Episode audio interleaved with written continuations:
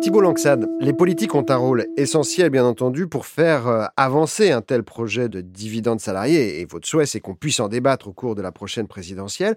Euh, vous faites souvent référence dans ce livre au général de Gaulle. Vous citez aussi Nicolas Sarkozy et sa théorie des trois tiers, euh, qui avait été émise en février 2009. Hein, le partage de la valeur qui donc passe par un tiers pour les salariés, un tiers pour l'entreprise, un tiers pour les actionnaires.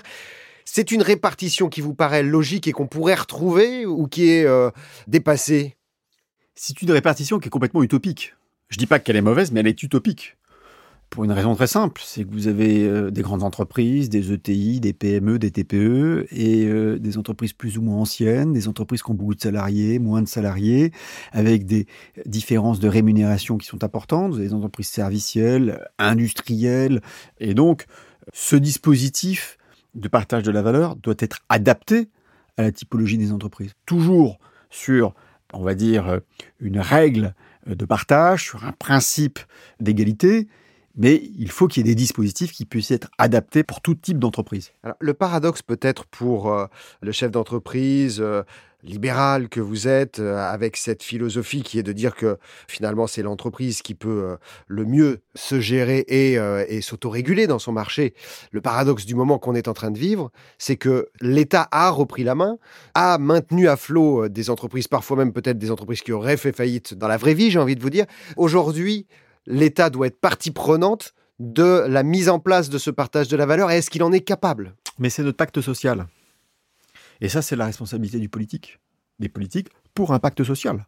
Alors, on peut le constituer nous-mêmes, en tant que chef d'entreprise, mais euh, si on veut qu'il soit équitable, il faut que les règles du jeu soient communes pour tout le monde, pour qu'on ne se retrouve pas dans des asymétries concurrentielles, de branches, de régions, et donc c'est le rôle de l'État. Et il doit intervenir. La responsabilité des partenaires sociaux sera mise en avant, parce qu'ils seront consultés, mais c'est pas eux, dans leur doctrine syndicale ou dans le fondement patronal de rajouter des contraintes. Donc c'est un projet sociétal, c'est un projet qui émane de nos politiques.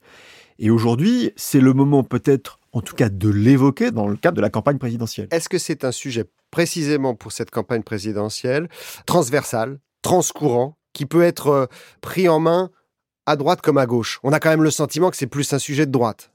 Bah, de droite comme de gauche, parce que quand on regarde les candidats putatifs, chacun a son expression. On commence à voir des propositions qui sont liées à cette forme d'équité, d'égalité que l'on peut avoir. Et c'est un projet de société. Il faut que les règles du jeu, eh bien, c'était les politiques qui les édictent. Il faut peut-être attendre des propositions de nos organisations, mais c'est purement la responsabilité politique. Et nous votons pour un projet de société.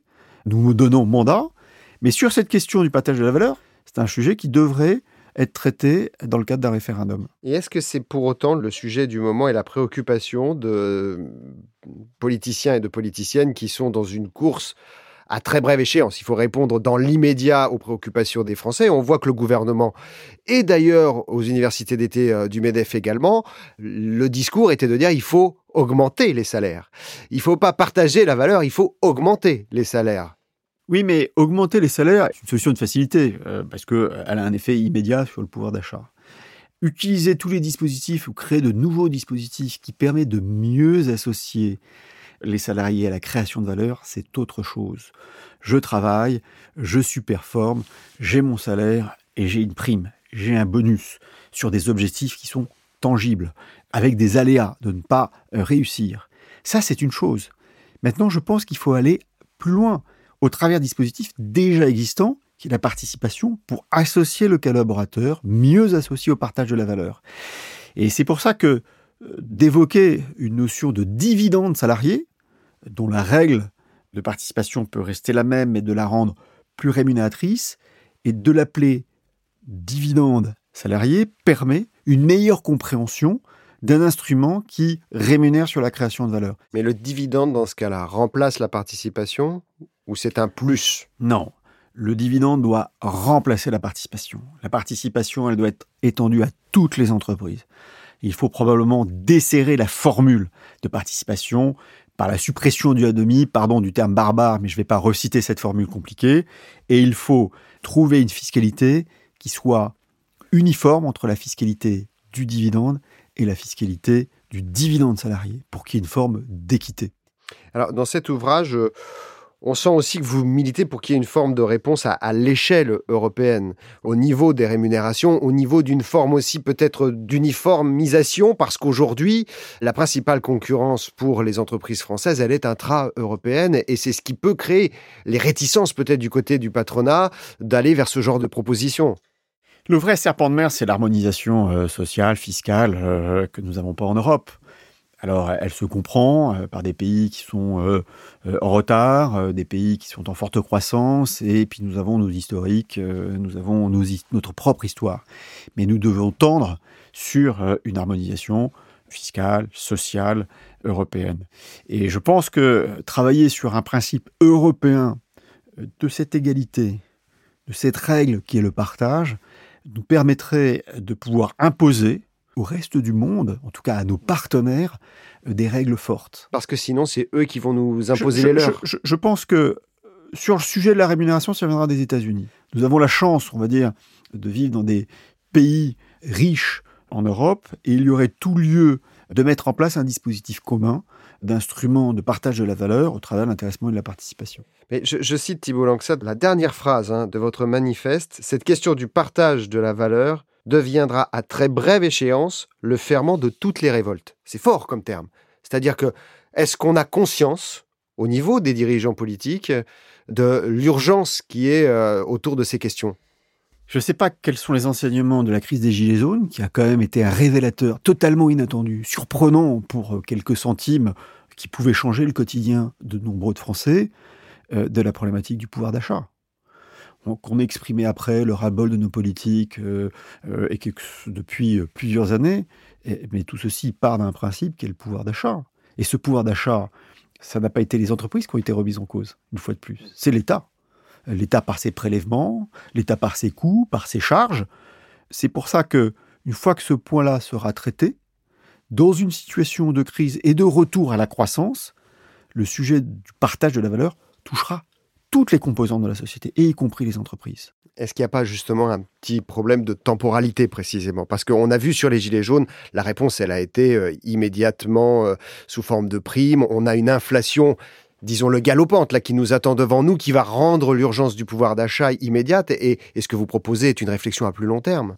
Oui, mais on bâtit pas un projet de société sur une prime. Quand bien même elle, elle est nécessaire pour le salarié, elle peut changer son quotidien, mais on ne peut pas parier sur une adhésion des collaborateurs et expliquer qu'on va réellement partager la valeur sous une prime, tirée de la poche de façon unilatérale, sans expliquer pourquoi l'entreprise a performé ou moins bien performé, et de dire je vais vous associer sur ce que l'entreprise peut créer en termes de valeur ce sont des notions beaucoup plus fortes aujourd'hui que nous allons devoir expliquer. Les salariés qui rentrent dans une entreprise, ils veulent participer aussi à la vie de l'entreprise. Et ils sont de plus en plus regardants de la façon dont l'entreprise se comporte à l'extérieur. Et ce sujet du partage de valeur, c'est qu'ils s'inscrivent beaucoup plus fortement dans l'entreprise. C'est là où nous devrons, une fois de plus, réutiliser des dispositifs qui sont à notre portée. Je ne dis pas qu'il faut créer un troisième dispositif. Je renomme la participation dividende salarié, qui est fort en termes d'impact et en termes de sémantique, parce qu'elle permet aux salariés de se rapprocher de ce que peut être l'exigence d'un actionnaire, de lui faire vivre peut-être ce qu'est l'exigence d'un investissement au capital. Lui, c'est de l'investissement dans son travail. Et là où ça évolue, c'est qu'on considérait que l'investissement sur le travail, c'était que le salaire qui pouvait le primer. Et non, quand l'entreprise performe, elle crée de la richesse, il faut qu'il y ait quelque chose d'autre. Une des difficultés qu'on a en France, c'est la transmission d'entreprise. Une des propositions que je mets euh, en avant, c'est que les instruments de participation et d'intéressement peuvent être versés sur un compte dédié à la reprise d'entreprise et abondé par l'entrepreneur lui-même, qui serait défiscalisé, désocialisé et qui permettrait aux salariés, s'ils le souhaitent, en accord avec le chef d'entreprise, de mieux pouvoir racheter l'entreprise ou en tout cas avec une mise de fonds conséquente pour pouvoir mener cette opération. Merci Thibault Langsad. Je, je, rappelle le titre de, de votre ouvrage, Participation aux éditions Télémac.